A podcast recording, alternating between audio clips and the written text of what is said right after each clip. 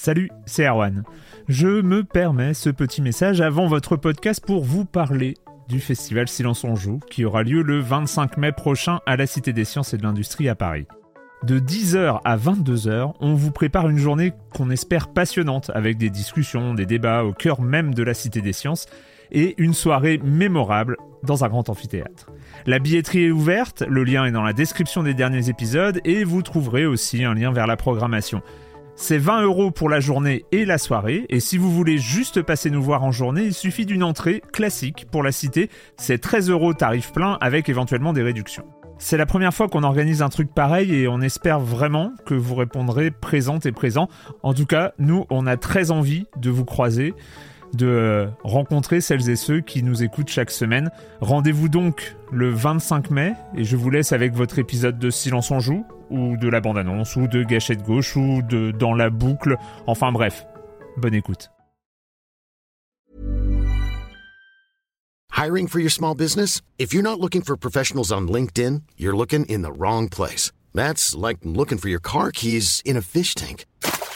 LinkedIn helps you hire professionals you can't find anywhere else, even those who aren't actively searching for a new job but might be open to the perfect role. In a given month, over 70% of LinkedIn users don't even visit other leading job sites. So start looking in the right place. With LinkedIn, you can hire professionals like a professional. Post your free job on linkedin.com slash people today. Silence en joue, Erwan Cario, bonjour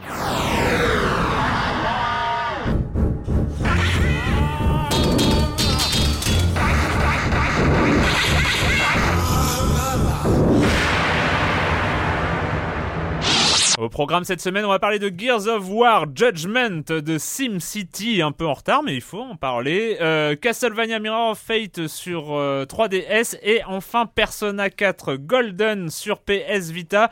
Et puis les Monsieur Fall de TrickTrack.net, la minute culturelle, le com des com. Enfin, vous connaissez le programme et je commence en accueillant deux de mes chroniqueurs favoris, Joël Métro de 20 minutes. Bonjour Joël. Bonjour. Et Patrick Elio de hitphone.fr. Bonjour Patrick. Bonjour Erwan. Euh, on commence avec toi, Joël, avec euh, des nouvelles de ceux qui avaient euh, un peu euh, sauvé le Summer of Arcade d'il y a 2011. 2011, oui, il s'agit de ce de ce jeune, enfin de ce jeune studio américain qui s'appelle Super Giant Games, qui avait, euh, j'allais dire commis, mais qui avait, euh, oui, qui avait commis un bel acte justement peut-être en sauvant, en sauvant ce Summer of Arcade, en, avec ce jeu qui était euh, formidable, qui s'agissait de Bastion, mm. un jeu en 3D isométrique, donc voilà, qui se jouait du dessus avec un, un narrateur, un narrateur et un jeune, un jeune héros qui s'appelait euh, Le Kid. Et donc très très bon jeu, enfin auquel je voilà je recommande de tout de voilà de, jouer. Et donc ils ont ils ont viennent d'annoncer la sortie, enfin la sortie, la sortie en 2014 d'un jeu sur lequel ils sont en train de travailler. Il s'agit de Transistor. Transistor, dont on peut voir le trailer euh, actuellement en fait en, en ligne. Transistor, c'est un jeu également en 3D isométrique ce qu'on peut peut-être regretter, parce que moi je m'attendais à ce qu'il fasse peut-être un peu autre chose, mais bon, un jeu en 3D isométrique. Qu'as-tu contre la 3D isométrique, euh, cher Joël? Non, pas grand-chose, mais j'espérais voir un petit peu peut-être que, le, voilà, que ce studio fasse un, voilà, se lance dans un autre genre. Bon, bref. C'était une pensée comme ça en passant. Oui, non, j'ai rien contre. Je t'ai senti contre la, 3D ISO et pourtant. Euh, et, mais pourtant, le jeu. des vertus. Non, mais le, voilà, mais le jeu qui, qui s'annonce a l'air plutôt pas mal. Donc, il s'agira d'incarner dans un univers futuristique, une cité euh, pleine bariolée, pleine de, pleine de couleurs, d'incarner une, une, une jeune femme qui va euh, voilà qui va être en fait euh, qui va gagner du pouvoir une espèce de grosse épée encore plus trois fois plus grande trois fois plus grande qu'elle qui va évoluer euh, voilà qui mhm. va évoluer dans, dans ce monde futuriste. Mais ils ont pas été jusqu'à reprendre ce décor qui se construit petit à petit en avançant. non, c'est une grosse caractéristique quand même. Non, en, tout cas dans le trailer non. Avec ça, le, se voit narrateur. Dans le trailer ça se voit pas, mais effectivement ça sera toujours un jeu. ça se voit, c'est très beaucoup d'action, beaucoup de beaucoup voilà beaucoup d'effets de lumière, très très très rythmé. Je suis curieux de voir ce que ça donne et j'espère que la narration et la musique seront à la hauteur de ce qu'on a vu dans, Bastion. D'accord. Patrick, euh, Kickstarter de ton côté. Euh, oui, alors, oui, on va parler un peu Kickstarter euh, cette semaine. Euh, non, c'est marrant, tu me parlais d'isométrique, moi ça me rappelle des bons souvenirs. C'est pour ça que je suis attaché aussi à cette, Mhm. cette représentation qui nous a sauvé la, la peau à une époque où on n'avait pas encore de 3D.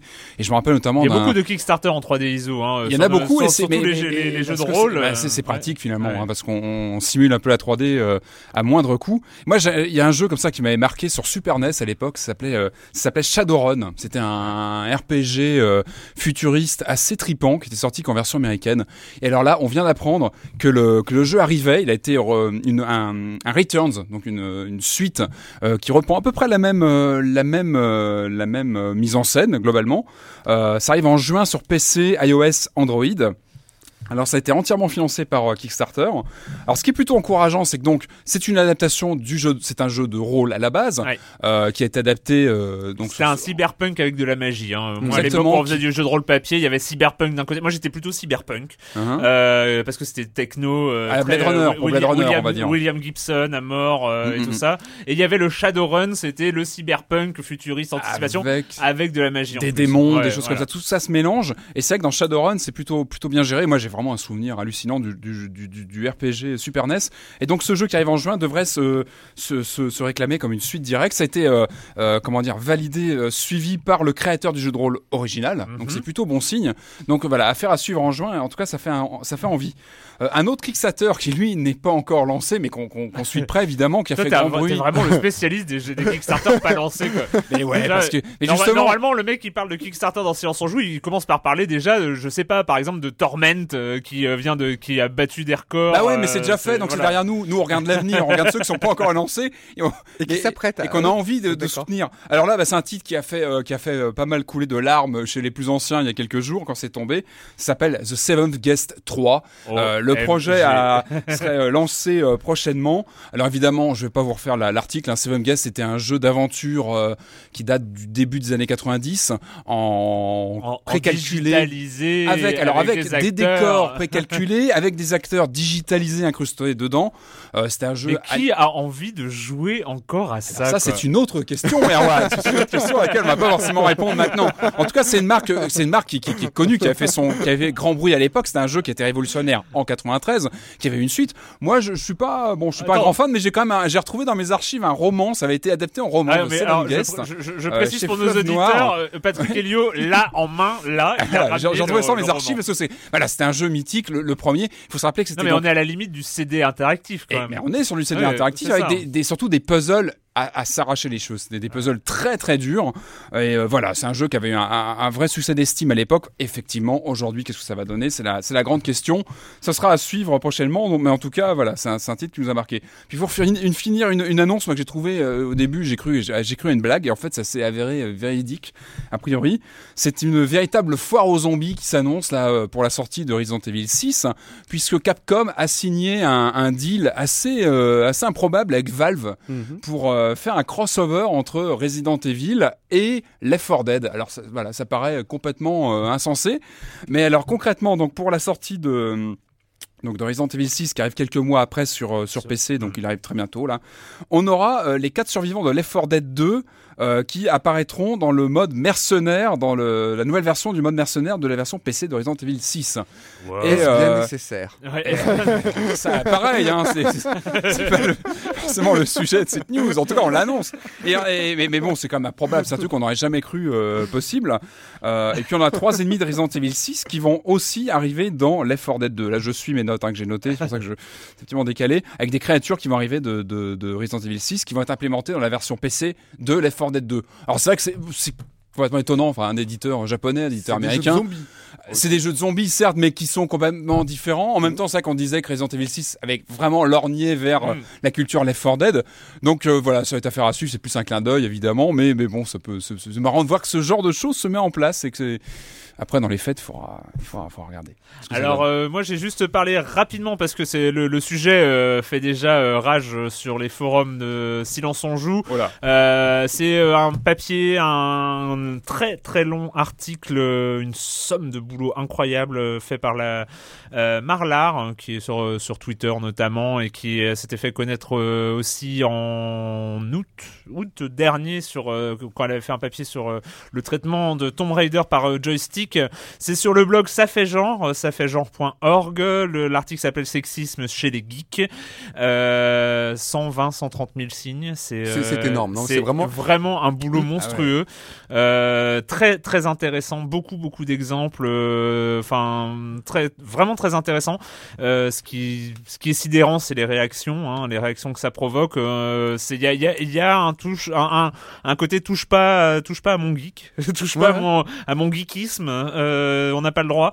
Euh, moi, je sais pas, je, je me considère hein, quand même de, fait, de facto un, un, tout petit peu geek. Je me suis pas senti visé une seule seconde. Toi, Erwan Cario, un geek Non, on peut pas dire des choses comme ça. C'est pas, pas parce qu'on est geek qu'on est obligé de se sentir visé quand on, quand on lit ce genre de choses. Par contre, on le sait, c'est pas la peine de le nier, c'est pas parce que euh, oui, c'est elle donne des exemples précis, euh, mais dans tous les dans toutes les catégories. Hein, que, oui, pas, pas, seulement le jeu vidéo, mais aussi y a le, pro le domaine le... Du, du, pro gaming, le domaine du des, des hackers, le domaine enfin des, des, parties pirates, enfin vraiment ouais. ça va dans tous les ça va dans tous les tous les sens. Ouais. C'est peut-être là où ça atteint peut-être un petit peu voilà, je trouve peut-être un petit peu ses limites. Moi je trouve c'est un poste vraiment très vraiment très intéressant euh, où on voit qu'elle s'en est prise euh, entre guillemets plein la gueule lorsque elle a fait ce ce, ce poste effectivement assez euh, dé dénonçant le traitement par joystick de du jeu enfin Tomb Raider alors qu'il était même pas bon alors qu'il n'était pas sorti. je trouve que c'est une lecture assez assez salutaire, assez à charge et, effectivement. Mais il faut trouve, en, en, même temps voilà c'est c'est le, le thème c'est le sexisme chez les geeks hein, donc c'est forcément voilà ouais où elle dénonce effectivement pêle-mêle les les héroïnes bimbo de jeux vidéo, les babes, euh, les babes sur les salons, et c'est vrai qu'on n'a plus envie d'en voir. Ouais, quoi. Enfin, euh, moi, Mais elle, elle, dénonce presque plus en plus le, le, le, traitement des babes sur les salons par les sites de jeux vidéo et ce genre de choses. Oui, enfin, voilà, qui font leur top, galeries, les galeries voilà, qui font ouais, leur espèce de choses, top babes, qui est le truc le plus sexiste et euh, qui soit, enfin ridicule. Quoi, ouais. ouais. Et donc, euh, donc franchement, ouais, c'est après il y a, y a plein de gens. Euh, moi, je suis assez sidéré par les réactions parce que j'ai très j'ai lu très peu de réactions de vrais désaccords. Euh... Enfin, il y en a hein, des réactions de désaccords qui sont totalement euh, lisibles et compréhensibles, et on a le droit de pas être d'accord, euh, évidemment. Mais ce qui est marrant, c'est qu'il y a, euh, y a toujours une tentative de disqualifier euh, l'auteur de l'article avant même de s'attaquer au fond. Et puis, il y a, un nombre hallucinant que je n'arrive pas à m'expliquer de gens qui disent je suis d'accord sur le fond, mais et ça, je j'arrive pas à comprendre parce que le fond, il est quand même suffisamment grave et il y a tellement, il y a quand même suffisamment peu d'écrits sur ce fond-là mmh. pour que si bah vous êtes d'accord sur le fond, essayez de justement de bah, posez-vous des questions. Bah, et oui, et puis, et puis et puis parlons du fond. Parlons du fond. C'est pas la, la, peine de dire je suis d'accord sur le fond et de passer trois heures à dire oui, mais euh, quand même elle est un peu méchante avec euh, un tel et un tel. Bon, moi je sais que Marla, elle a une tendance à, à, à insulter mes potes euh, de temps en temps sur Twitter. Donc j'évite j'évite de prendre parti euh, et, et, et, je prends pas parti quand quand elles sont paf avec avec des amis à moi et tout ça parce que c'est des potes et euh, voilà j'ai pas envie mais mais euh, c'est voilà c'est salutaire ce qu'elle fait c'est c'est vraiment salutaire. Moi j'aime beaucoup en tout cas. Il euh, y a déjà une discussion hein, sur les forums de, de Science en Jeu. Ils en sont à quatre pages déjà. Ah ouais. Sur ça a déjà comment ça a déjà démarré. Ben voilà c'est parti. On va parler de Gears of War Judgment. You and your squad might have killed a lot of locusts today lieutenant. But this war has only just begun Our survival depends on one thing. Gears follow orders. But I look at you and I don't see a gear. I see something more dangerous. I see a hero. Gears of War Judgment, euh, sorte de spin-off, euh, de préquel, de préquel, je ne sais pas quoi, euh, de la série Gears of War. Euh, J'étais à peine au courant que ça allait sortir. J'avoue que je l'ai appris il y a 2-3 semaines comme ça. Ah oui, il y a un nouveau Gears of War, ok. Euh, je l'ai mis dans la console. Ça m'a pas vraiment passionné, euh, c'est le moins qu'on puisse dire. Euh, en résumé, on joue euh, le chef d'une escouade de 4 personnages. Alors voilà, le jeu peut être joué en coop à 4. Euh, à peu près tout, toute la, toutes les deux campagnes peuvent être jouées en coop à 4. Vivement conseillé, je pense. oui, je pense mmh. c'est le minimum parce qu'autrement c'est l'horreur. Euh, on est sur de l'univers Gears of War, donc euh, le gameplay n'a pas bougé d'un iota. Euh, Euh, voilà, ça n'a pas bougé d'un iota, sauf que Gears of War était bien, bien connu quand même et apprécié, pas forcément de moi parce que c'est vrai que je suis pas un fan de la série, mais euh, au moins ces passages-là étaient assez impressionnants par sa mise en scène toujours euh, très spectaculaire. Mhm. Euh, C'était vraiment le, le- la qualité que je lui reconnaissais et pour le coup, bah, j'ai du mal à le reconnaître dans cet épisode parce que alors euh, niveau mise en scène spectaculaire, là, on n'est pas vraiment servi. Enfin, je vais laisser, euh, je vais vous laisser euh, en parler, Euh, Joël, tes impressions. Non, effectivement, c'est quand même assez curieux. On se rappelle que euh, le premier Gears of War, c'était un peu la locomotive de la. Xbox 360. Je me rappelle de ces trailers euh, assez impressionnants qu'on voyait, euh, qu'on voyait aussi au, au cinéma, par exemple. Euh, bah là, on atteint un petit peu le. Là, c'est les fonds de tiroir qu'on est en train de, de faire euh, dans, dans, la dans la série. Quoi. C'est-à-dire Ouais, c'est que, un peu Gears Gears of War Lost Levels. tu sais. voilà, bon, c'est euh, bon, on a un petit peu, on a bien essoré le Gears of War 3, donc cette, euh, c'est- c'est voilà, c'était sorti, je crois l'an passé, ça formait une Mm. trilogie, c'était pas mal, qui était moi que j'aimais Ouais, qui beaucoup, était assez qui était bien, bien, qui était bien, voilà, avec ses personnes, avec ses, euh, les personnages de Dominique et j'oublie le nom de, de l'autre, euh, et Phoenix. Phoenix, Ouais. j'ai oublié, j'ai oublié son nom. Euh, Voilà, je trouve que c'était bien. Euh, moi, j'ai joué en solo, j'ai pratiquement terminé en solo et puis en multi, euh, enfin en multi, j'ai pratiquement terminé euh, la campagne.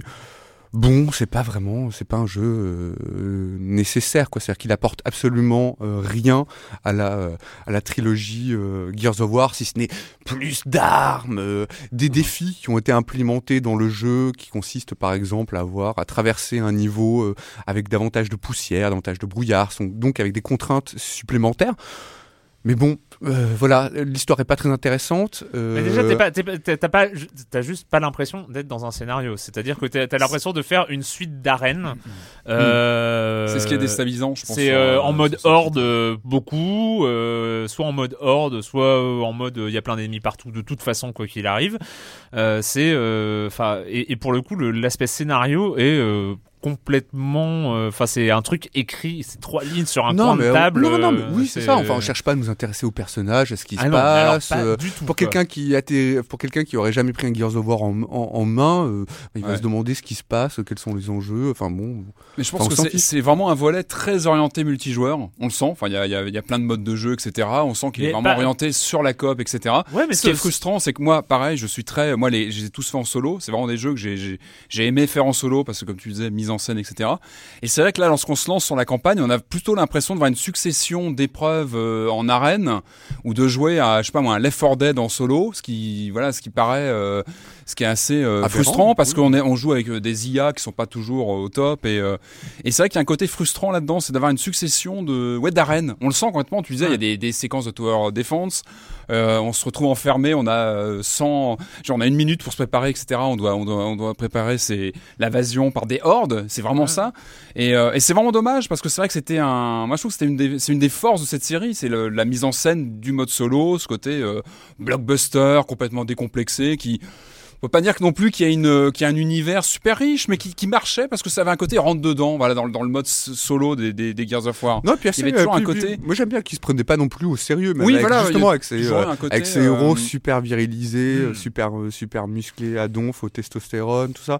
Euh, bon, mais là, euh, là, il y a plus, il y y a pas beaucoup d'humour, euh, il y a pas. euh, alors c'est il dommage manque effectivement de cette mise en C'est scène. dommage quoi. qu'il y, a- y des bonnes idées. Je trouve, ce que tu, tu disais tout à l'heure, les, les challenges qu'on peut activer ou pas, je trouve que c'est plutôt bien foutu d'avoir des, des repères comme ça cachés dans les niveaux qu'on, où si on va cliquer dessus, on va activer un- une difficulté à l'intérieur du jeu, enfin à l'intérieur du niveau même. Je trouve que c'est plutôt bien amené. On décide de le mettre en route ou pas, ça peut être pas mal. Euh, Il y, a- il y a quelques idées comme ça qui étaient, euh, qui étaient plutôt intéressantes. Mais c'est vrai qu'il n'y a pas cette cohérence qu'on a dans la campagne solo des trois premiers, qui étaient euh, beaucoup plus. euh, Ah oui, pour, le coup, pour le coup, euh, moi j'ai j'ai jamais été fan et- d'un Gears of War, mais c'est vrai que sur les sur les trois premiers, voilà, t'avais un Gears of War entre les mains, t'avais t'étais motivé pour avancer dans l'histoire, pour voir les, les prochaines Mm. euh, scènes un peu euh, spectaculaires. euh. Enfin, c'est vrai qu'il y avait il y avait un côté quand même euh, impressionnant, enfin sur Mm. euh, sur une grande télé et tout ça. Enfin, t'en prenais plein les yeux. Euh, là, juste le, le- la, la manette, mais enfin, j'ai j'ai refusé au bout de au bout de deux. je pense que c'est trois vraiment ou- très orienté multi. 3 heures, Euh, 3 heures de jeu, ça m'a, ça- voilà, il y avait une, euh, je sais pas, la, cinquantième vague d'ennemis euh, qui m'arrivait parce que j'avais ouvert une porte. Ouais, Et- et je pense que what- c'est dû- bah, je what pense que c'est Ouais. c'est dû au fait qu'on est. Enfin, moi, à titre perso, je suis beaucoup plus un joueur solo sur le Gears of War. Et je pense que sur du multi, il y a Ouais. toutes les, il y a voilà, il y a plein de, me- j'ai vu, il y a plein d'options, il y a plein de modes de jeu. Je pense qu'il y a vraiment de quoi faire quand on est un fan du multi de Gears of War. Ouais, mais quand on est titre, un euh, fan, mais on est, mais même en Mais multi, sur a- le solo. en, en multi, il y a un nombre de maps assez limité. Enfin, c'est, on, on sent que c'est pas une recherche euh, très, c'est, euh, le côté un peu Left 4 Dead. euh, on joue à 4 en coop. euh, C'est euh, là pour le coup, c'est, c'est pas mal. Toute la campagne est jouable à 4 en coop. Mm. Encore faut-il être 4 euh, C'est, Ouais. Mhm. c'est un peu, c'est un peu le souci. Euh, et pour le vrai multi façon Gears of War, les gens ils sont, ils restent sur Gears of War 3. Enfin, il y a Euh, pas, oui. il y a aucun intérêt quoi. Il y a, y pas de. Il n'y a pas de fan, il y a pas de fan service quoi. Il y a pas de quoi faire plaisir aux fans même de, de, de la série Ouais. quoi. Je trouve il y a pas de nouveauté. Effectivement, il y a pas de scène spectaculaire. Il y a pas à part voilà cette euh, cette comment dire cette multiplication des, des armes voilà de plus, en plus différentes. Mais bon. on Mais bon, on sent- en, plus, en plus, on sent que. en- en- alors, pour le coup, je- mais c'est vraiment une impression, on sent qu'ils sont pas fiers d'eux. Ah Enfin, ouais. c'est- People Can Fly et. euh, Enfin, c'est pourtant, c'est les, les studios. Hein, c'est, a pas eu euh, beaucoup de marketing derrière. Il n'y a, pas eu de marketing, ça sort en milieu du mois de mars, euh, au milieu de nulle part, sans prévenir, enfin, mais vraiment sans prévenir. Enfin, Mhm. c'est vraiment Ouais. le truc, ils ont pas, ça, ça n'a pas été survendu ni rien. C'est un, c'est un Gears of War. hein. Enfin, c'est euh, normalement, c'est le genre de truc, comme tu l'as dit, c'est Ouais. le jeu qui tirait la Xbox. En fait, il alternait avec les Halo. C'est un- ouais, un- c'était une année il y avait Halo, l'autre année euh, c'était Gears of War. Donc euh, voilà, c'était une marque forte. Là, ça sort euh, à une période complètement improbable, euh, sans prévenir. Enfin, c'est voilà, je, on, on sent que voilà, Ouais. on est sur la fin de vie. On... Et C'est dommage que même au niveau scénaristique, je trouve que c'était plutôt intéressant de revenir sur les. les ça, ça se passe quelques jours après l'invasion des fameux locustes, les Mm. fameux monstres. Et je trouve qu'il y avait voilà, il y avait matière à euh, avoir Oui, un oui, univers oui, plus sûr euh, plus riche, plus euh, enfin, Voilà. moins post-apocalyptique que ce qu'on a connu en les prochains. Enfin, dans, dans les 1, 2, 3 qui se passent donc bien plus tard. Ouais. Gears of C'est War, Judgment, euh, il paraît que la- alors j'ai pas été jusqu'à la deuxième campagne, il paraît qu'elle est euh, elle est horrible parce qu'il y a euh, Judgment et Consequences euh, il paraît C'est la reprise du 3, c'est pas ça? Je sais pas mais c'est Ah mais en, en revanche, ce qui est pas mal, c'est qu'on peut télécharger le premier. Oui. Je crois quand on a quand on a acheté le, le- Sur les le- premiers euh, les premiers tirages du jeu, je crois. Voilà, sur le premier tirage, il me semble qu'on peut acheter le premier, donc c'est ce qui, Ah, qui est, pas, reste, ce qui est pas mal, euh, ouais, oui, qui qui reste un, vraiment très un chouette. très bon jeu. ouais. donc c'est Mais c'est un une bonne trilogie, hein, Gears of Mais War. ouais, non, mais je suis d'accord, moi aussi. Hein, je- j'aime bien les trois. Eh ben, on va passer à SimCity. Ça a aucun rapport. hein. Alors, pour le coup, aucun rapport. Euh, mais ça fait un an euh, facile qu'on l'attend avec impatience. Que 10 ans hein. Euh, Oui, bah, enfin, 10 ans. on attend un nouveau SimCity. Quoique non, on a passé pas mal d'années sur SimCity 4, donc voilà. Et, et donc voilà, grosse. Enfin, on en a déjà entendu, on en a déjà parlé. Pas non, pas peut-être pas ici, mais bon, tout le monde en a parlé. les, le gros problème au lancement, on va déjà en parler. On écoute un petit peu. Euh, C'était un trailer quelconque de SimCity.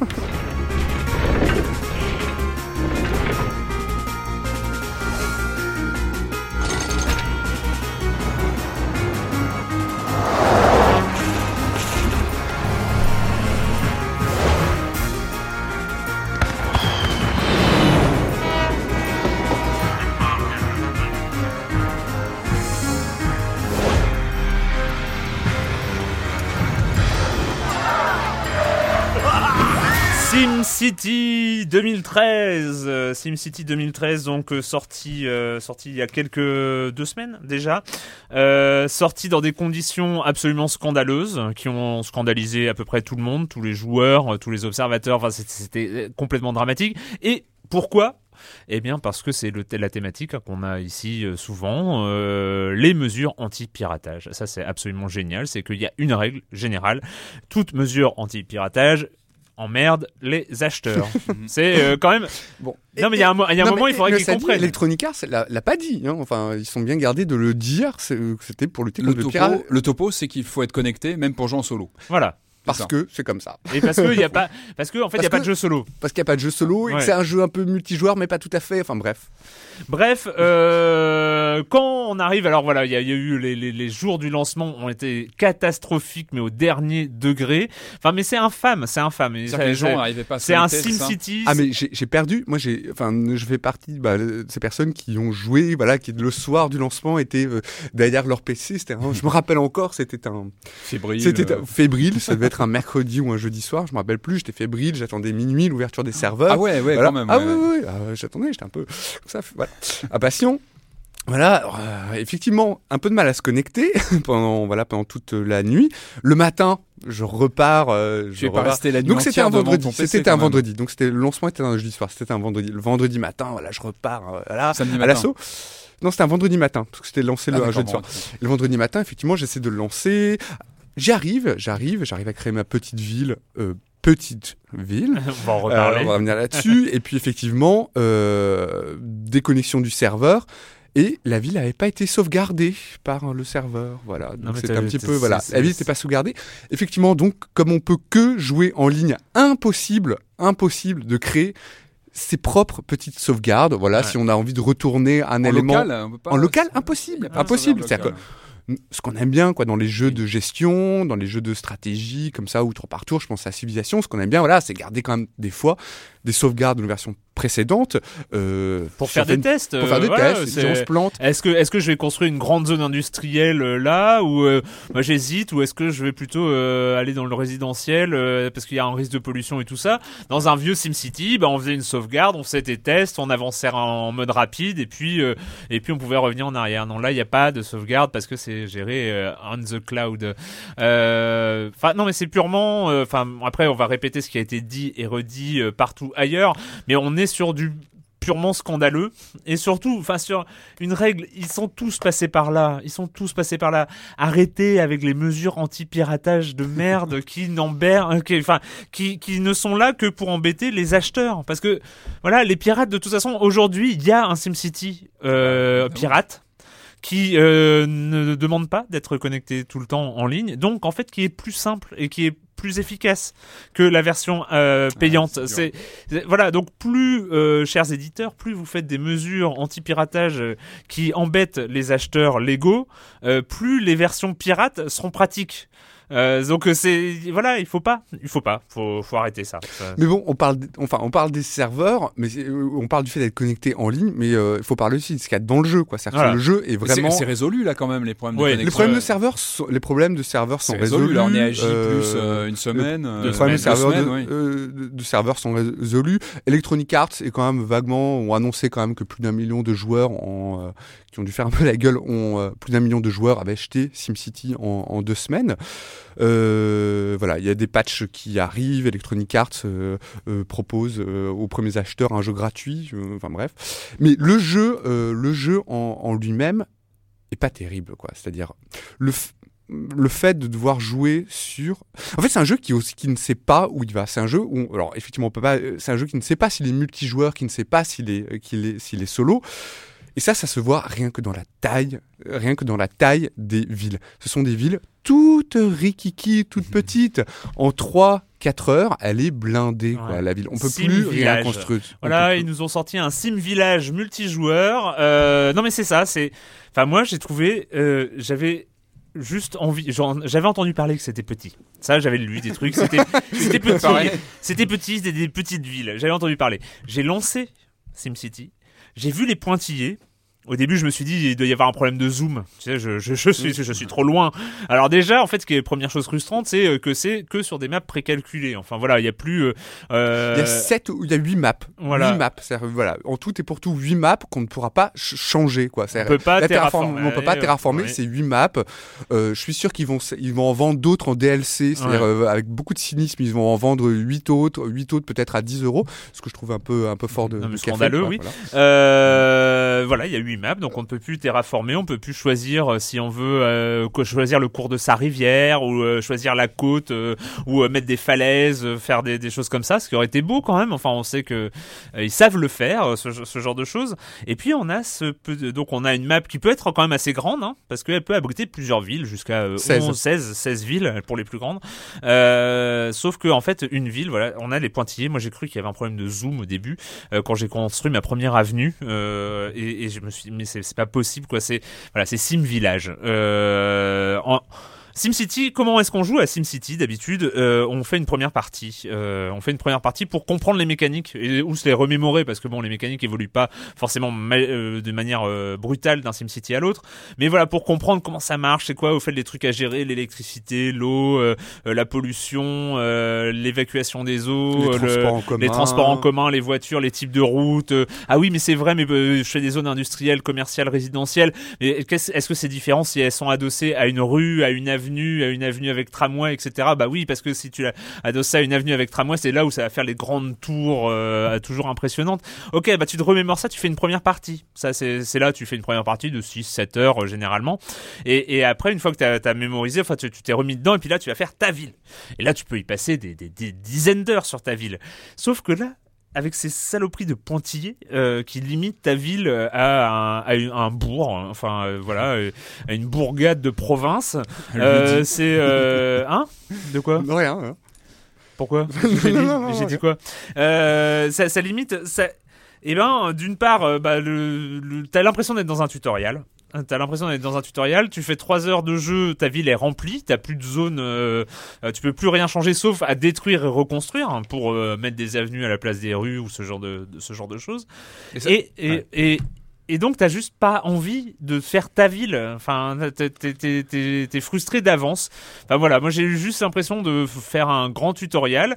C'est frustrant parce qu'il y a plein de bonnes choses en termes d'outils, en termes de design, en termes de surtout les designs de les, les modes de visualisation. C'est toujours très important dans un SimCity de voir l'impact d'un d'un hôpital, l'impact d'un poste de police, l'impact d'une université, d'une école primaire, d'une bibliothèque et euh, l'impact des, des bus, des tramways, ce genre de choses. Et tout ça c'est très bien fait. C'est euh, tu cliques, euh, le, le- le- la ville passe en blanc, euh, il y a des zones qui se dessinent. Enfin, Oui, on voyait Et- des et- maps, il y a des il y a Mhm. différentes cartes, différentes Ouais. statistiques. Mais comme tu le dis, effectivement, ce qu'on aime dans ce genre de jeu, les jeux de gestion, c'est-à-dire, tu, l'as tu l'as très bien dit, c'est- c'est-à-dire qu'on aime, en fait, on aime comprendre le mécanisme. Compre- on a, en fait, on y joue aussi pour fouiller le jeu, pour comprendre, pour comprendre ses causes, ses conséquences, pour décortiquer comment, voilà, comment les développeurs se sont se sont voilà sont amusés à créer ce, ce système de causes et de conséquences. Donc on fait une ville, on en fait plusieurs, Ouais. on, on- on essaie de le pousser jusqu'à ses limites. Bah là, les limites, elles sont imposées de fait par la géographie, de fait par l'absence de terraformation et euh, et aussi par l'imposition, enfin par l'imposition, par le par le fait d'être l'obligation de d'être en multijoueur, euh, un multijou- un mode multijoueur d'ailleurs qui est pas très bien euh, pas très bien conçu. Par exemple, hier, soir, donc je m'y suis- je je m'y remettais encore hier soir, je cherchais à rejoindre une, à rejoindre une map euh, déjà où il y avait euh, avait d'autres villes. Donc rejoindre partie, on me propose, le serveur me propose en fait une liste de, de régions. Sur toutes les, ré- les régions étaient toutes déjà occupées, c'est-à-dire que Ouais. toutes les villes étaient déjà ça m'est arrivé occupées. aussi. Je suis là genre mais euh, bon. euh, C'est-à-dire, il y avait une énorme liste de régions. En plus, c'est interminable. hein. Il y en a, il y en a plein, plein, plein. Tu fais suivant, Mhm. suivant, suivant, et ils te proposent pas une seule région avec un seul emplacement de libre. Ah, Oui, C'est- mais c'est aberrant. ah, c'est étrange. C'est con comme les pieds, quoi. Enfin, t'as juste envie de, de, de, de leur foutre des baffes. Enfin, c'est c'est c'est Oh impressionnant. Enfin, il y a rien qui marche. Enfin, je sais pas. Je- Non, tout est de, Alors, tout est de euh. Oui. Ah, pardon. Oui. Est-ce que ce sont des problèmes, là, tout ce que vous soulevez, qui peuvent s'améliorer dans le temps? Est-ce qu'on peut imaginer que plus tard, les villes vont pouvoir s'agrandir en termes de, de potentiel? Est-ce qu'on pourra les agrandir davantage? Est-ce que tout ça, ce sont des choses qui peuvent pas euh, se régler par... C'est des, finalement des petites choses, c'est Il dommage. y a- Oui. il y a- alors, Enfin, genre, ce enfin, sont il y a des petites choses. Il y a des petites choses. des Par exemple, choix euh, qui sont... euh, Il y a des petites choses. Par exemple, choix, euh, effectivement, il y a un, pro- un véritable problème de la gestion de la circulation où des embouteillages se créent, euh, mm, bien qu'on construise des routes, euh, des routes secondaires. C'est-à-dire que le- les voitures, les camions de pompiers, les, les voitures de police empruntaient systématiquement la route principale alors qu'on avait construit une, une autre route, euh, voilà, une route de, comment on appelle ça, euh, Le délestage. de délestage. Euh, merci, euh, disons futé, euh, de délestage. Là, par exemple, aujourd'hui, ils viennent d'implémenter un, enfin aujourd'hui, euh, enfin où il y a quelques, enfin je crois que c'est aujourd'hui, ils viennent d'implémenter un patch qui permettra justement de décongestionner le, le trafic. Euh, hello, euh, c'est sympa de nous vendre du, du bêta test, quoi. Ouais. Enfin, mais, euh, Non mais le, pas le le- faire le problème c'est ça c'est SimCity c'est SimCity déjà euh, sans numéro hein, donc on est sur un reboot c'est SimCity c'est le un nom mythique du jeu vidéo après 10 ans d'absence Après une absence, euh, après euh, on a été obligé de se costi- de se coltiner quand même des Cities XL, enfin sans sans vouloir particulièrement aux gens qui ont fait Cities XL, mais bon c'est quand même pas du SimCity. Euh, quand on, on voulait faire du City Builder, j'ai moi je, je veux Ah un bon, City Builder. Cities XL, il y avait des grandes villes. Ouais, mais des- oui, oui, oui, des- mais bon, après, voilà, il y avait plein, il y avait, y avait plus, plus d'autres défauts dans Cities XL. Euh, et, et, et on, c'est SimCity, quoi, c'est, enfin, c'est comme si GTA 5. Je vous sens énervé. Non, mais c'est- On sent que. C'est comme, c'est comme s'ils sortaient GTA 5 et puis euh, bah ils oubliaient d'implémenter trois villes que sur euh, sur enfin où ils implémentaient même la moitié des rues enfin c'est Où tu pourrais pas sortir des voitures. ouais où tu voilà où Non. GTA GTA sans voiture. Ouais, voilà. alors GTA sans voiture, ah bah désolé, on a, enfin, ou GTA où il faut être connecté en ligne euh, tout le temps, euh, enfin, non quoi, enfin tu, Hum. euh, c'est, c'est juste, ils ont oublié ce qu'était SimCity. C'était, mais euh, c'est voilà, il y a pas l'essence du jeu, il y a une, il y a, il y a une marque, il y a un ADN de SimCity et là ils l'ont paumé parce que ils ont voulu faire autre chose, ils ont voulu, euh, je sais pas, ils sont partis dans une direction complètement. C'est quoi le rendre plus simple? Non, Bah non, non, pas non, attends, non, mais euh, pour moi, mettre c'est le des multi mettre des frontières, mais c'est à cause du multi, c'est le multijoueur qui l'a tué. C'est-à-dire que eux, ce qu'ils disent, c'est que voilà, on a mis des frontières parce que nos serveurs peuvent pas, voilà, nos régions ne peuvent pas accueillir euh, Mhm. plein de grosses villes et plein euh, de, Ouais, de joueurs à, la fois. c'est ce qu'ils expliquent. Mais il fallait faire à ce moment-là soit deux jeux totalement différents, Un jeu soit solo, Soit un un mode jeu, solo et euh, un mode multi. Voilà. Enfin, voilà. C'est, quand même pas compliqué, quoi. Euh, C'est. euh, Et ce qui est dommage parce que euh, en fait moi je le jeu en plus je le trouve très beau quoi je le Bien trouve sûr. je trouve effectivement enfin le, le fait de pouvoir tracer ses routes c'est sympa on voit les les bon, il y a des petits soucis encore mais il y a des petits soucis pour le la raccordement. mais, il y a de raccordement mais mm. le jeu est beau à regarder Ouais. l'effet loop de suivre tous ces petits personnages le graphisme le la direction artistique tout ça est très chouette quoi c'est dommage Sauf que c'est un échec total. Enfin, moi, pour moi, euh, c'est euh, c'est juste, je, je ne veux plus y toucher quoi. Tant que tant qu'ils m'ont pas sorti un mode solo où j'ai pouvoir euh, faire mes villes quand, comme j'ai envie de les faire euh, et en utiliser toute la carte et pas euh, pas ces espèces de trucs avec des voisins. euh, Enfin, je sais pas. Non, et puis aussi, moi, je trouve, euh, enfin, je parlais des DLC tout à l'heure qui rajouteront peut-être. Moi, je trouve ça scandaleux qu'ils vendent le jeu au départ avec des DLC où on peut. Parce que ce qui- ce qu'on aime bien, c'est construire aussi des villes qui soient, euh, qui soient C'est les comme- c'est hein. personnel, quoi. personnel. C'est comme Minecraft. On aime Ouais. bien dans Minecraft, on aime bien construire ses propres bâtiments. Enfin voilà, construire Ouais. des trucs un peu déments, des trucs qui nous sont vraiment propres. Là. Là, les, ils vendent dès le départ avec le jeu, ils vendent, euh, je sais plus, un DLC Paris, un. DLC, je sais Berlin rien, et Londres. Berlin. Ouais. Je trouve, ça vous a rien coûté de le faire. C'est scandaleux que vous le- les offriez pas, quoi. Ah oui non mais non c'est mais de toute façon c'est c'est c'est un scandale c'est c'est une honte. En fait ce SimCity est une honte. Euh, à plein de points de vue on vous a expliqué pourquoi. euh, c'est euh, voilà c'est à ne pas essayer. Euh, en tout cas tant qu'ils sont pas corrigés ce genre de choses et s'ils le corrigent qu'ils le fassent gratuitement. C'est hors de question qu'il y ait un mode solo en DLC à 20 Bah, c'est un des avantages d'un jeu complètement C'est, connecté, euh, c'est que normalement il est censé pouvoir évoluer. euh, Bon, ce qui est bien en tout cas pour les premiers joueurs, c'est-à-dire que comme euh, voilà, comme Electronic Arts s'est senti un petit peu embêté, un petit peu embêté, donc offre un jeu aux premiers joueurs et dans les premiers jeux qu'ils offrent, il y a SimCity 4, ce qui est bien. voilà, donc quand t'achètes SimCity et finalement tu te retrouves à jouer à SimCity 4, c'est formidable. On va accueillir maintenant Monsieur Fall, Monsieur Fall de TrickTrack.net, euh, qui passe sur un modèle euh, payant gratuit. Euh, voilà, allez voir, euh, allez voir ce qu'il propose. C'est un nouveau modèle économique de TrickTrack.net. Il fallait qu'on le signale quand même. Voilà, Monsieur Fall de TrickTrack.net et sa chronique jeux de société. Bonjour, Monsieur Fall. Bonjour mon cher Erwan, cette semaine je vous invite à frissonner dans les Carpates grâce à un jeu répondant au nom de Nosferatu. C'est un jeu signé Pierre-Yves Lebeau, édité par Grosso Modo, c'est un jeu pour 5 à 8 joueurs à partir de 10 ans pour des parties d'une vingtaine de minutes. Alors nous sommes dans du party game mais avec très peu de déconne à l'intérieur, enfin il y en a un petit peu mais pas vraiment beaucoup car il a de la réflexion pure, de l'intelligence et de la déduction dedans. C'est un jeu à rôle caché un petit peu comme les loups-garous de tierce-lieu sauf que là il n'y a pas de meneur, tout le monde va pouvoir jouer et il n'y a pas d'éliminé donc tout le monde va pouvoir jouer jusqu'à la fin de la partie. L'idée générale c'est qu'il y a un vampire et qu'il va falloir pour les chasseurs le découvrir et le tuer. Et le vampire, lui, il va devoir s'en sortir. Il y a un certain nombre de tours et si à la fin de tous ces tours il est vivant, eh ben il a gagné. Mais il ne gagnera pas seul.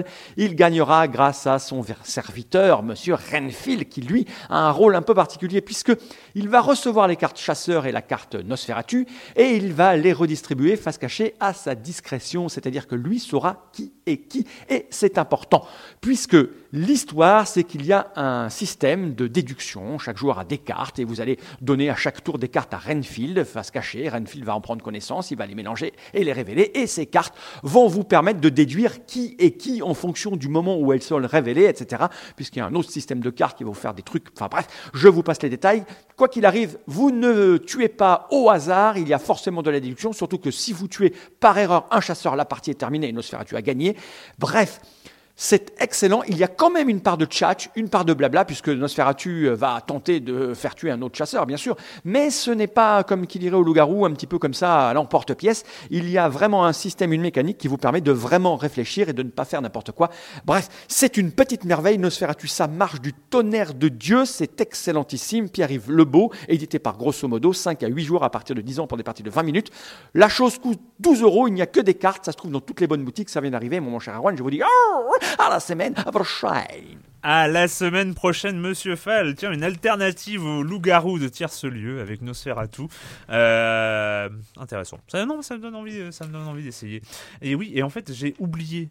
En début d'émission, je ne sais pas pourquoi, je, je vais être fatigué, j'ai oublié le com des com de. On a un deux patch semaines. en temps réel. Voilà, et donc un euh, patch. patch en temps réel, l'émission. avant même la minute culturelle, avant même la minute culturelle, le comme des coms de la de, il y a deux semaines, c'était euh, consacré euh, spécial Tomb Raider, Euh, et on a eu un débat en, Oh là deuxi- là. en, en deuxième partie d'émission sur hein. sur les morts un peu violentes de de Lara Croft. J'ai fini hein, le Tomb Raider depuis et vraiment exceptionnel. Enfin, Il est très, très bon. Il est, il est très Très, très, très, bon. bien, ouais. Et, euh, alors euh, et d'autant plus en VO pour les malheureux qui l'ont fait en VF. euh, Oh non Ah non, ah non, Oh non, la VF, elle est bien. ah, moi Oh j'ai, enfin Ah, moi j'ai non, vu des bon. vidéos, j'aime pas trop. Hein. Ah Euh, bon, Après moi, j'ai joué en Ah non, je te et avec ce avec ce passage quand même euh, Run you bastards, I'm coming for you all en, en VO, c'était moi c'est un espèce de passage comme ça là. l'intérieur. Enfin bref, euh, c'était pas ça le but. Euh, Sinek qui euh, dit je suis complètement d'accord avec Erwan dans ce débat et j'ai pris que Ah. qui étaient d'accord avec moi.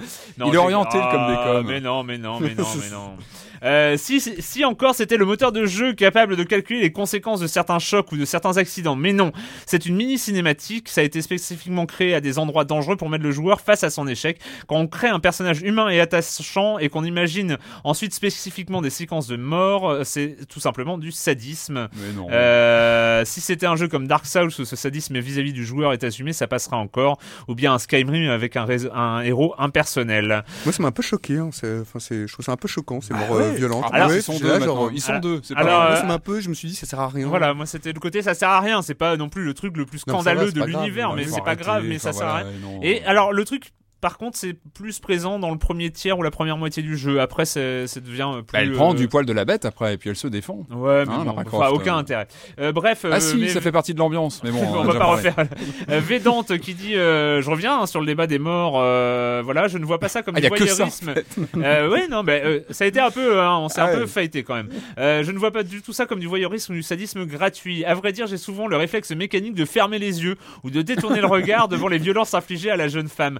Flèche dans la trachée, crâne broyé sous les rochers, etc. Au-delà de l'échec du joueur, la mort, c'est l'échec de la protection d'un être. On vous sanctionne immédiatement. Euh, euh, vous pour la pour euh, euh, à vous de vous confronter à une image à- pour vous confronter à une image atroce. À mon sens, ce gimmick fait partie des éléments plutôt astucieux qui contribuent à lier le joueur au personnage. C'est d'autant plus efficace que Lara, qui commence l'aventure en jeune fille fragile, devient rapidement une machine à tuer tout ce qui bouge. euh, level Terminator. Si Lara ne fait pas de cadeau, cette île ne lui en fait pas non plus. Euh, et enfin Power Mugen. Alors je suis, euh, j'en suis à 39% de Tomb Raider et je suis sous pression. L'ambiance est énorme et très réussie. J'ai hâte de connaître la suite et en même temps, euh, je fais des pauses, sinon je dormirai plus. Euh, pour le cas des Morgor, je ne suis vraiment pas vraiment d'accord. J'en ai vu quelques-unes, surtout sur des QTE ratés, mais pas dans les scènes d'action rapides, les chutes euh, ou euh, ce genre de choses. Effectivement, c'est crade et un peu trash parfois, mais c'est dans le ton du jeu. Et effectivement, perso, ça me pousse à éviter de mourir bêtement. Du coup, je fais plus attention et je suis à fond dans le jeu. Voilà. Donc C'est ça euh, qui compte, voilà, c'est qu'on ça Non, crée mais un c'est vrai, que- lien. non, mais et c'est vrai que- qu'elles sont violentes, elles sont trash. Après, est-ce que c'est. Mais le jeu est violent. Oui. Globalement, aussi. il est violent. On est plus dans un Ouais, style Resident i- Evil que. Enfin, moi, je sais, je sais pas. J'ai trouvé Mais ça. je- non, moi ça m'a pas frappé, mais bon. Ah, on va pas- lancer on va- ce débat. On va pas relancer le débat. Euh, la minute culturelle de Marmot 19 avec une thématique assez marrante. Euh, la thématique, c'est quel est le dernier jeu sorti sur euh, telle console? Ah, Oh là là. ah, oh là là, Oh. Alors- ça, c'est truffé de piège. Alors le, dernier jeu ça. sorti sur PlayStation 2. Alors avec un indice. Il faut une date, il faut un titre, il faut, il faut quoi? Un titre. Ils font le nom du personnage qui a joué. Jeu officiel officiel ou jeu euh, Officiel. Alors c'est jeu officiel. On parle Non. pas des homebrew euh, qui sont sortis euh, sur Le Dreamcast. dernier jeu Alors indice, c'est un... FIFA, f- ah indice football. un PES alors. Et donc c'était un PES, c'était lequel? 2011. PES 2013, sorti le Oh. 26 octobre 2012. Ah ouais. soit quelques mois après les moutures next-gen. Euh, dernier jeu sorti sur Xbox. La, première. La première. Ah oui, la, la 360, elle, est pas encore- elle est pas- elle va pas tarder, mais elle est pas encore morte. Hmm. Et alors l'indice, c'est vous ne trouverez jamais. Donc euh, je pense que c'est pas la peine de En chercher. Europe, hein, on parle. Euh... Oui, de toute façon, on trouvera pas. Donc, je sais pas, Half-Life, non, il était sorti Non, c'est un mais... Xiaolin Showdown euh, le 29 juin 2007. Voilà, comme Ah quoi ouais. la PS2 ça a duré jusqu'en 2012 et la Xbox dès 2007. Ah, ça a été très très vite la Xbox. Euh, c'est tiré d'un dessin animé américain, c'est un brawler raté à peu près sur toute la ligne. Bon, il nous le faut. le alors. dernier jeu sur GameCube, C'est pas facile ça. hein. et lui aussi sorti en 2007, comme quoi la GameCube et Xbox sont morts très très vite. L'indice c'est difficile, hein. Pixar. Ah, un les, Cars. les Invincibles, non, Non. Ou les. Ah, moi, je pensais à un Cars. Nope. Ouais, ouais. Eh bien c'était Ratatouille. Euh, Ah ouais. Ratatouille le 3 août 2007, c'était un jeu de plateforme assez moyen d'après euh, Marmot 19. Euh, Sur Dreamcast. Ah, euh. pff, euh, Shenmue 2, non Euh, Oh, bah non, enfin, il y en a eu d'autres Il y après. en a eu d'autres. Euh, non, C'est- je- alors euh, c'est un shooter Capcom. un shooter. c'est- c'est- euh, Ouais. Euh, Hmm. Bangai, non, c'est pas ça. Euh, non, je, je sais pas. Canon Spike euh, qui est sorti le 3 mai 2002. C'est un shooter top-down euh, comme Contra Legacy, voire de Konami. Euh, et ça a été édité par Capcom, développé par un spécialiste du shoot 'em up euh, qui s'appelle Psycho. Euh, voilà, euh, Striker 1945 c'est eux, Gunbird c'est eux aussi, Dragon Ah ouais. Blaze aussi, la série des Zero Gunner et bien d'autres. Euh, ouais, voilà. Moi je, je connais pas, hein, mais bon, c'est- on sait que c'est Marmot 19, donc euh, forcément les maniques shooter et ce genre de choses c'est un peu son truc. Le dernier jeu sorti sur Game Boy Advance. C'est carabiné. hein. Ouais. c'est dur. c'est hein, dur. hein. Ouais. Alors les et- indices c'est Dragon, Elijah Wood, euh, Gary Oldman. Seigneur des Anneaux. euh, Ah non, ouais. ah non, Gary Oldman. The Legend of Spyro, euh, The Eternal Nights. Et pourquoi Ouais, oui. Ah, les doubleurs, Oui, euh, les doute. voix. Qui est sorti donc le 2 novembre 2007. Je suis pas sûr qu'on ait les voix sur la version GBA, mais. Et si, et si, et Ah si, bon bien sûr. Dans ce jeu de plateforme action, euh, c'est Elijah Wood qui s'est attelé au doublage anglais de Spyro. Gary Oldman a doublé pour sa part Ignitus. Sur les Le sur GBA, de les, les voix, c'était rare quand même. Ah, bah Mais- c'était euh, basique, on va dire. Non, attends, GB, GBA. GBA, Ah ouais. cartouche, tout ça, Ouais, oui, oui. Le dernier jeu sur la première PlayStation. C'est franchement. C'est horrible. Le euh, dernier ouais, jeu, en fait, il est sorti en euh, Allemagne. C'est euh, Schnappy. Schnappy Ouais, ouais, ouais, Schnappy. Un euh, éducatif, non Trois fun games avec Schnappy Snap, Schnappy Sync et Schnappy Dance. Non, mais ça, il- à un Trois moment. magnifiques jeux. enfin, à un moment, il faut. euh, Non, mais Snappy Dance. ouais. Et, euh, Collector, il faut trouver, hein. Dernier jeu sorti sur Nintendo 64. Ah, attends, ouais, alors là. euh, Indice, euh, c'est la fête. Mario Party Mario Party 3. Euh, sorti le 16 novembre euh, 2001. Oh là là, déjà. Euh, dernier jeu sorti sur Saturn. Saturn. Ça tourne. Saturn. Ça tourne plus, surtout. Euh, C'était un survival horror. c'est. euh, Ah oui, oui, il est culte, je crois d'ailleurs. C'est oui, c'est en un mot. euh, En un Non. mot. En deux mots. En deux mots. Deep Fear. Ah dis- oui, mais parce que oui, enfin oui, je me comprends. Mais oui, il est culte celui-là. Il est dur à trouver, je crois. 16 juillet 1998, un survival horror pas trop mal, vendu en petite quantité en Europe, Ouais, euh, il- une licence Sega perdue à jamais.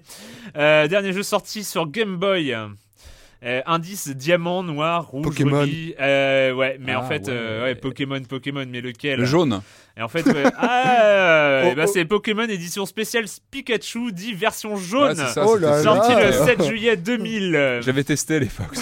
C'est vrai. Ah, Dernier jeu vrai. sorti sur Super Nintendo. Ah, euh, c'est pas un time cop ou un truc comme ça, non, un truc un peu. euh, Un- un Euh, petit peu borderline. Qui, qui tire plus vite que son ombre, hein. Un Lucky Luke, non Voilà, euh, 27 octobre Ah euh, non, 1997. Euh, Lucky Luke, euh, comme pour Tintin, Spirou, les Schtroumpfs, c'est infogramme qui s'y colle. Et comme pour les autres licences, le gameplay est lourd, mais ayant appris de leurs erreurs, Infogrames nous sort un peu un jeu un peu plus plutôt facile. Et enfin, le dernier jeu sur Mega Drive. C'est pas Virtua Fighter Et non, c'est encore du foot. Ah, C'est FIFA 98, euh, en route pour la Coupe du Monde, euh, sorti le 17 juin 97. Et voilà, et c'est le, dernier jeu sur 80 sur euh, Mega Drive. Les, et enfin- les jeux de sport ont quand même souvent fermé la marche hein, sur les consoles. Mhm. Et en fait, il- euh, Marmot 19 dit il faut savoir que la majorité des consoles mortes entre guillemets sortent ou vont sortir encore de nos jours de jolies pépites bah oui. comme Pire Solar, un excellent RPG sur Mega Drive, Stormwind, euh, prononcé Sturmwind. Je, je, je, je, je lis hein, à l'allemande sur euh, Dreamcast, Fast Striker sur Neo. Geo, Halo 2600 et Megaman 2600 sur Atari 2600. C'est Je sais pas si vous les avez vus, cela, le Halo 2600 est, est absolument incroyable. un Overworld sur euh, Jaguar aussi, je crois, qui était en préparation. Enfin, il se passe plein de choses. Donc une bien belle euh, une bien belle minute culturelle de Marmot 19, on va continuer, on a encore un beau programme avec Castlevania Mirrors of Fate. That's the battle cross my father carried. Who are you? This I promise. You shall not stand alone against him.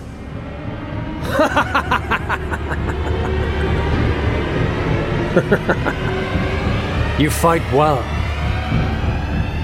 Worthy of the name Belmont. Castlevania Mirror of Fate. le rire démoniaque, c'est trop bien. C'est trop bien le rire démoniaque. Euh, Castlevania arrive sur 3DS. Euh, on avait rarement vu la 3D utilisée euh, avec euh, autant de talent parce que alors c'est pour le coup c'est vraiment très impressionnant euh, graphiquement déjà. C'est très impressionnant. Patrick, euh, tu y as passé Ouais, un bah, petit moi- peu de temps. Alors moi évidemment Castlevania c'est pas une licence qui me laisse de marbre, hein, vous pouvez vous en douter, c'est une licence historique hein, qu'on a connue sur NES. Moi je l'ai suivi même dans ses pires moments, hein. moi je, je suis assez fan des... euh, de, de, de toute, évidemment, il y a eu le Symphony of Night qui reste la référence ultime de, de la série. Moi, je l'ai même suivi sur des, dans, des, dans des versions un petit peu plus exotiques, hein, les versions Nintendo 64 qui étaient un petit peu, un petit peu, un petit peu bizarres, mais que j'aimais beaucoup. Euh, on a eu aussi un jeu de combat sur Wii. Enfin voilà, c'est une licence qui a, qui a vécu, qui a eu des, des hauts et des bas. Et euh, Joël est en train de jouer. Hein, je sais pas si vous entendez. vous entendez je vais prêter ma, ma, ma 3DS et il, il vient de le lancer. Euh, alors, ouais, un des derniers, euh, une des dernières apparitions, c'était Lords of Shadow, qui était vraiment un titre marquant, qui était vraiment une sorte de reboot. Euh, Ouais, c'était étonnant. euh, hein, on était à moitié pas sur du Castlevania. Il y avait euh, des côtés Shadow of the Colossus. C'était- voilà, des, c'est des un- choses assez. C'était intéressant ouais. d'ailleurs parce que Konami avait confié le développement de ce jeu à des Espagnols, Mercury Steam, Mercury Steam, un studio espagnol qui avait complètement repris euh, euh, la licence Ouais. en disant voilà on la remet vraiment plus dans l'actualité, comme tu disais on reprend des influences. En même temps, il y avait graphiquement, c'était très gothique, très euh, inspiré bah, de. Moi, j'ai retrouvé plein de clins d'œil au cinéma de la Hammer, des choses comme ça. Enfin, on revenait vraiment. On avait une relecture intéressante du euh, de cette fameuse saga Castlevania, qui est, bon, qui est longue comme euh, c'est pas possible, et qui a, qui a vraiment des, des fondamentaux assez intéressants. Là, le coup de poing pour moi de cette version 3DS, elle est au niveau de la réalisation, parce que donc c'est Mercury Steam, le studio qui a fait Lords of Shadow, qui travaille aussi sur une suite, aussi sur console de salon, qui a développé ce, cet épisode sur portable. Moi, le premier, euh, vraiment la première claque, c'est au niveau de la réalisation. Enfin, je trouve que c'est un jeu graphiquement bluffant. Je- pour moi, c'est un des plus beaux jeux que j'ai vu tourner sur 3DS à l'heure actuelle. Ouais, Euh, oui, sans, sans, sans difficulté. Il oui, est ouais. vraiment très très beau. Enfin, c'est, euh, on est sur de la, sur une, sur du gameplay. Donc réalisation 3D, mais gameplay 2D, ce qu'on appelle en général de la 2,5D, c'est-à-dire qu'on est dans la logique 2D mais graphisme 3D.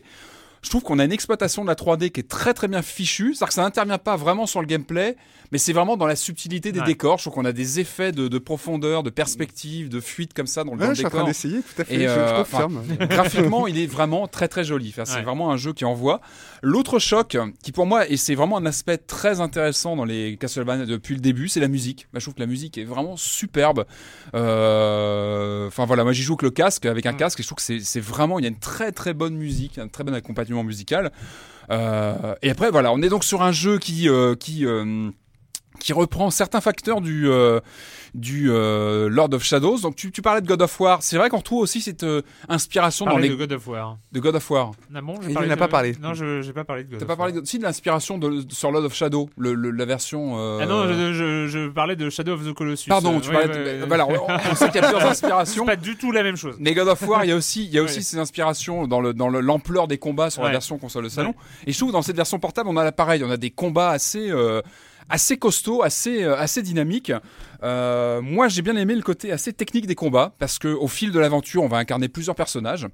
Euh, on acquiert des, des pouvoirs euh, qui vont aller de. de On de est sur un, on est sur ce qu'on appelle un Metroidvania. hein. Voilà, avec un personnage qui va avoir ses, ses, ses, ses- ses pouvoirs augmentés qui vont nous permettre de revisiter certains Voilà. endroits, d'aller à des endroits qu'on C'est pouvait pas le- accéder Comme la capacité de se transformer en chauve-souris, par exemple. non ou plutôt non moi c'est plutôt sur accéder à des euh, avoir un grappin pour attraper une, Voilà. un objet qu'on pouvait pas avoir pour euh, aller plus haut etc et c'est très bien amené je trouve que ça marche très bien. Donc c'est vrai qu'on est vraiment dans, le principe de, de, Metroid. Euh, donc un gameplay que j'ai trouvé euh, que j'ai trouvé bien foutu avec des contres. Le contre est bien bien géré. Les pouvoirs qu'on utilise les combats sont assez musclés assez costauds. Enfin moi ça m'a pris quelques temps. Il y a des, des boss assez assez costauds une latence, il y a une certaine latence dans, le- dans la- Ah, moi- dans l'animation. C'est peut-être un Je des. laissé parler hein, parce que j'étais plutôt euh, d'accord euh, là-dessus, mais c'est vrai que c'est là- là-dessus. Il y a une petite latence. Et on sent lent. que le jeu Il est, très gourmand au niveau réalisation. On sent que la bécane est vraiment poussée euh, très très loin, comme on l'a rarement vu au niveau réalisation. Et je mais c'est pense. vrai, c'est vrai que moi j'ai j'ai trouvé quand même, quand même un petit peu lent, un petit peu lourd, lourd. euh, Ah, tu vois, dans les déplacements, dans ce genre dans, de le- dans choses. les déplacements, dans le, dans le dynamisme euh, du, du jeu. C'est un peu un Euh, jeu à l'ancienne quelque part parce que c'est vrai qu'on a pas mal de combats, mais on a aussi vraiment tout un côté exploration, retour Ouais, dans les niveaux pour aller chercher.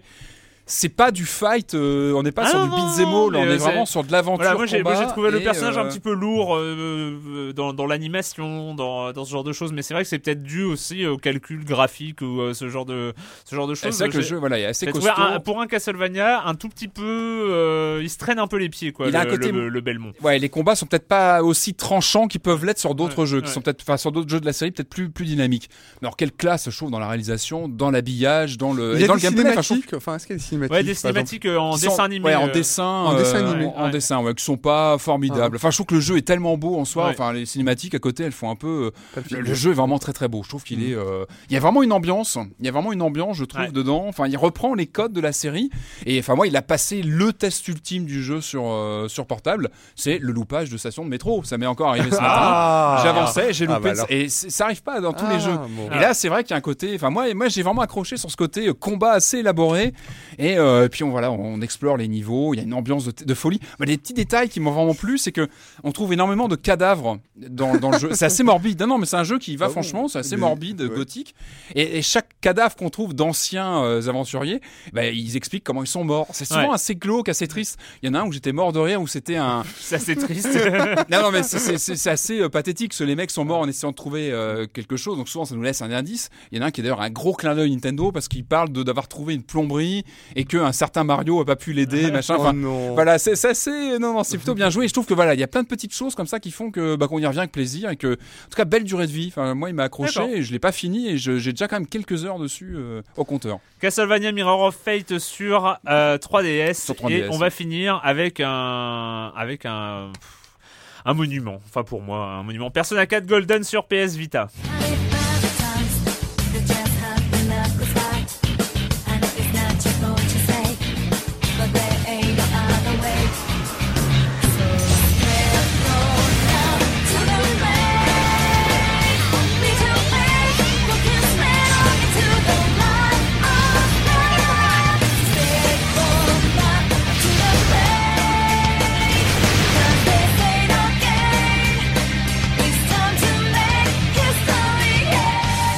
Un effet secondaire un petit peu dangereux de Persona 4, c'est vrai qu'on se met à euh, apprécier de la J-pop. euh, Donc euh, Et on n'a euh, pas mis la musique de Castlevania juste avant, mais c'est pas possible, quoi. C'est pas possible. Mais si. Si, il y a eu la musique. hein. Non, il y a eu un petit bout, ouais. Un petit bout. non, non.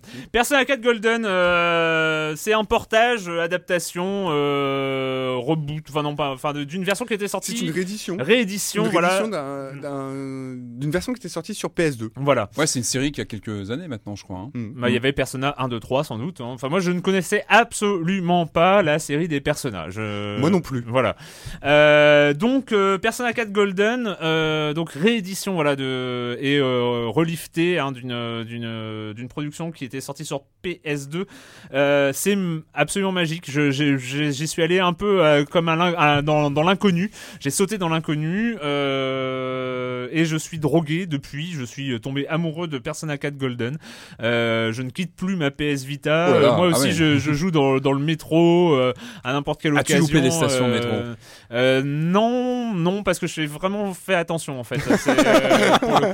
Euh, mais non, mais c'est vrai. En fait, il y a même une fois où j'ai arrêté de jouer une station avant, tu vois, parce que je me dis. Ah ouais, si- tu calcules toi ouais, aussi. ouais, ah oui, oui. J'avais, je- je- vraiment peur Prudent. de ça.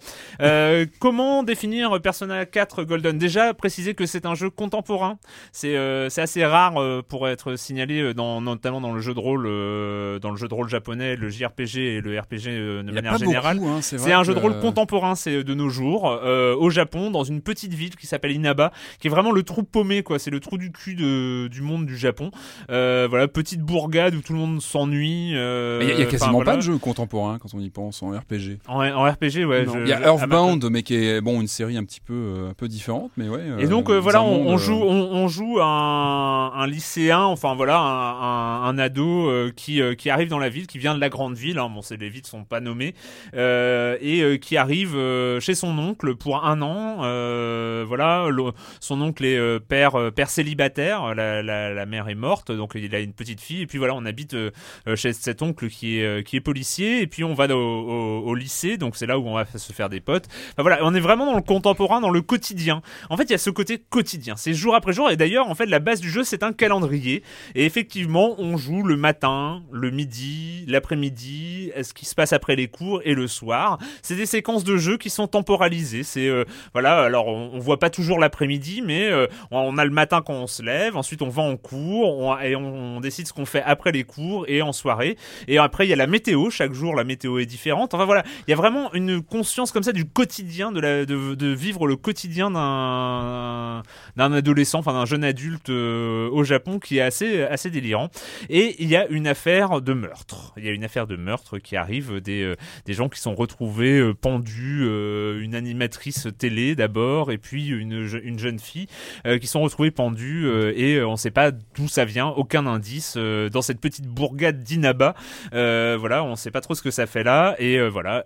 Ça part comme ça. Et ensuite, euh, bah, pour aller vite, il y a euh, tout un monde qui se passe à l'intérieur de la télévision. On, euh, c'est là où arrive le côté RPG. Évidemment, on retrouve euh, la mécanique de combat des JRPG classiques, tour par tour, euh, appel à la magie, au combat euh, corps à corps, enfin ce genre de choses. Et en fait, euh, quand on passe à l'intérieur de la télé, et en fait c'est là où il y a deux univers un peu parallèles, euh, c'est là où les héros, euh, les, jeunes, euh, les jeunes personnages euh, se retrouvent avec des armes et, avoir, et avec des, des pouvoirs magiques. Il y a plein de choses à dire. Je te laisse parler. Tu y as joué aussi, euh, Joël. Ouais, j'ai joué une bonne, euh, une bonne petite dizaine d'heures. Euh, c'est vraiment un ovni. Donc un ovni par, euh, par les studios Atlus qui, a fait- qui ont fait bah, cet autre jeu que j'aime beaucoup qui s'appelle Catherine, qui était aussi un, un jeu qui ressemblait à rien auquel j'avais pu jouer auparavant. Et effectivement, comme, euh, comme toi, Erwan, j'aime bien ce côté quotidien, ce côté où on suit le quotidien d'un d'un lycéen, où l'on le suit jusqu'en cours, où on va le suivre après ses heures, où il va devoir choisir est-ce qu'il veut faire du basket, est-ce qu'il veut faire, euh, je sais pas, des, euh, je Des sais cours de théâtre, des de cours de musique, théâtre, du et ça va avoir des euh, voilà et ça va avoir des euh, effectivement même une influence même sur les caractéristiques du personnage dans, dans le jeu. Euh, une chose à noter, c'est quand même qu'il est en anglais. Ah oui, alors le, le- le jeu est entièrement en anglais. Et moi, je pense que ça peut poser un problème avec ceux qui sont pas vraiment euh, familiers avec euh, c'est la en langue anglais, anglaise. sous-titré en anglais. Euh, donc voilà, il y a pas de. Ça peut poser de- problème, par exemple, parce qu'il y a certaines parce que il y a des questions aussi. Le, le jeune homme est en cours et Oui. des profs lui posent des questions et vous êtes là euh, à sa place et vous devez y répondre. Donc là, ça peut être un peu compliqué si vous maîtrisez pas totalement et même les subtilités de l'anglais. Donc ça peut poser problème. Mais ça dit, c'est un jeu de rôle assez. bon, alors moi je dirais pas que c'est un monument, mais je trouve que c'est vraiment un ovni très intéressant au, auquel euh, auquel jouer. Enfin bon, sur la PS Vita, il y a pas grand chose qui se bouscule, euh, donc euh, ça vaut la peine d'y jeter euh, d'y jeter un Ah coup oui, d'œil. oui, oui. J'ai moins été emballé par le côté justement très euh, RPG, très codifié, des combats au tour par tour, des espèces de donjons en fait, parce qu'il y a une espèce de donjon, voilà où on avance, euh, et on a une succession d'adversaires. Ça c'est moins côté, c'est moins, c'est le côté du, euh, du jeu de rôle japonais qui me plaît le moins, mais c'est comme toi, Erwan, c'est le, le côté euh, quotidien, le quotidien d'un d'un lycéen qui va être Et avec surtout, il y, a y a- y a une ça. profondeur de jeu dans ce quotidien-là. Alors, il y a une profondeur de jeu dans les, la partie donjon, la partie dans la télé, euh, là où on a des armes, on combat des méchants et ce genre de choses. Moi, j'aime bien. Enfin, je trouve que c'est très dynamique. Les combats sont plutôt bien mis en scène euh, et, euh, et c'est très agréable. Enfin, c'est c'est pas, euh, c'est pas le truc, ça va pas révolutionner le genre. Euh, mais, elle- mais ce qui est vachement bien, c'est dans le quotidien, t'as plein de choses à faire. C'est-à-dire, tu décides, voilà, t'es après les cours euh, de ton lycée, qu'est-ce que tu fais? Et là, un- bah, tu peux aller euh, passer la soirée avec un tel ou une telle, tu peux faire des petits boulots, euh, ça peut aller de la plonge à aider à garder des enfants, à faire des origamis chez soi, à, à faire des quêtes un peu bizarres euh, à droite à gauche. T'as, t'as, énormément de choses à faire et t'as plein de petites histoires secondaires comme ça.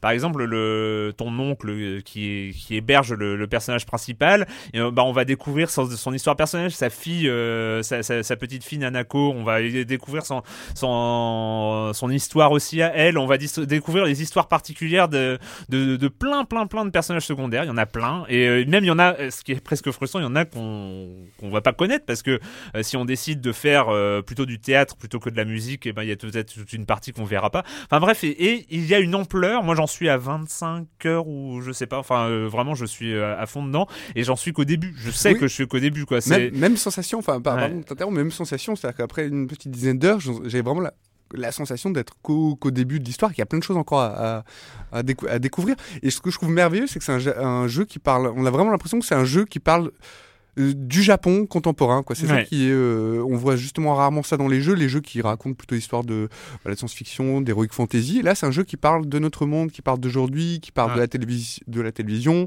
de euh, voilà du- de ce que c'est que d'être un lycéen des euh, des premières amours des commérages euh, de l'ennui en classe euh, des profs. Enfin, c'est ce que j'aime bien et c'est ce que bien bien voir dans notre ouais, jeu ouais, ouais, ouais.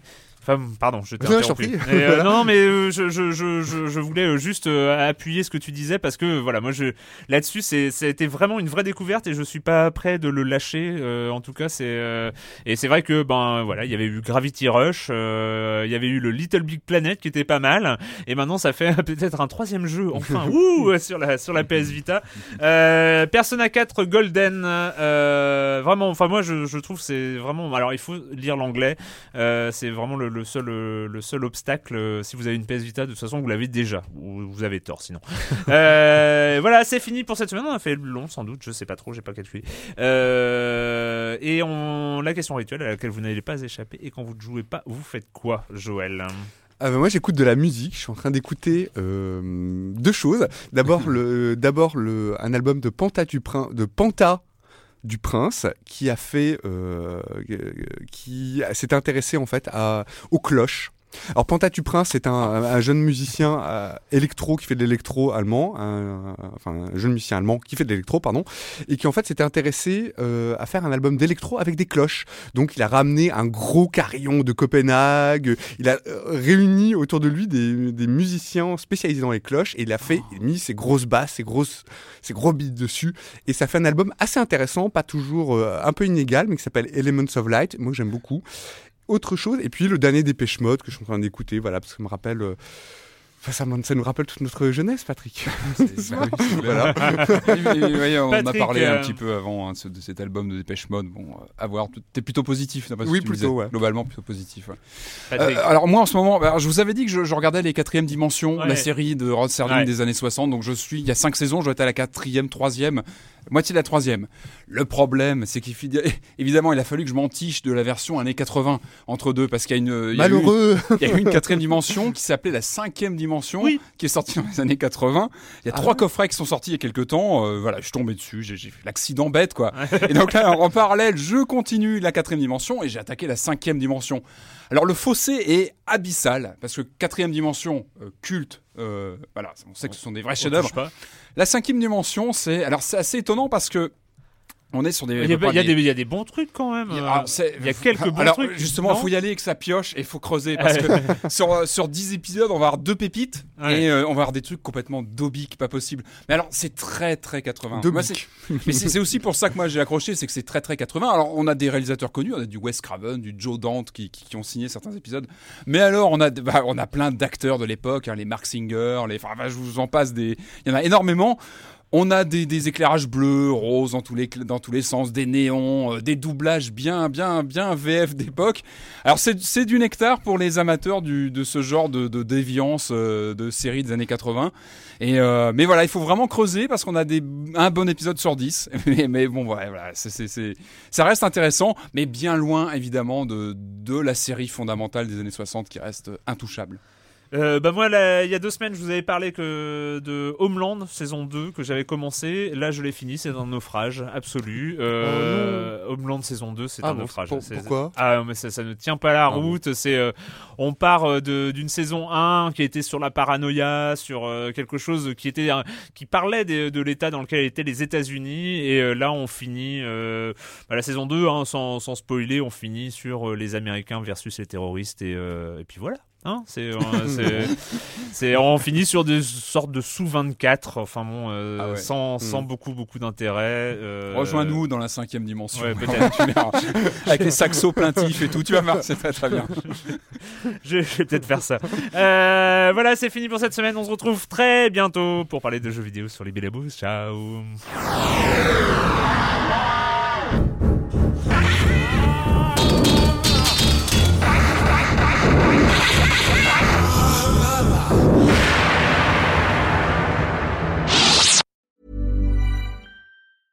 Hey, it's Paige DeSorbo from Giggly Squad. High quality fashion without the price tag. Say hello to Quince. I'm snagging high-end essentials like cozy cashmere sweaters, sleek leather jackets, fine jewelry, and so much more. With Quince being 50 to 80% less than similar brands. And they partner with factories that prioritize safe, ethical, and responsible manufacturing. I love that. Luxury quality within reach. Go to quince.com slash style to get free shipping and 365 day returns on your next order. Quince.com slash style.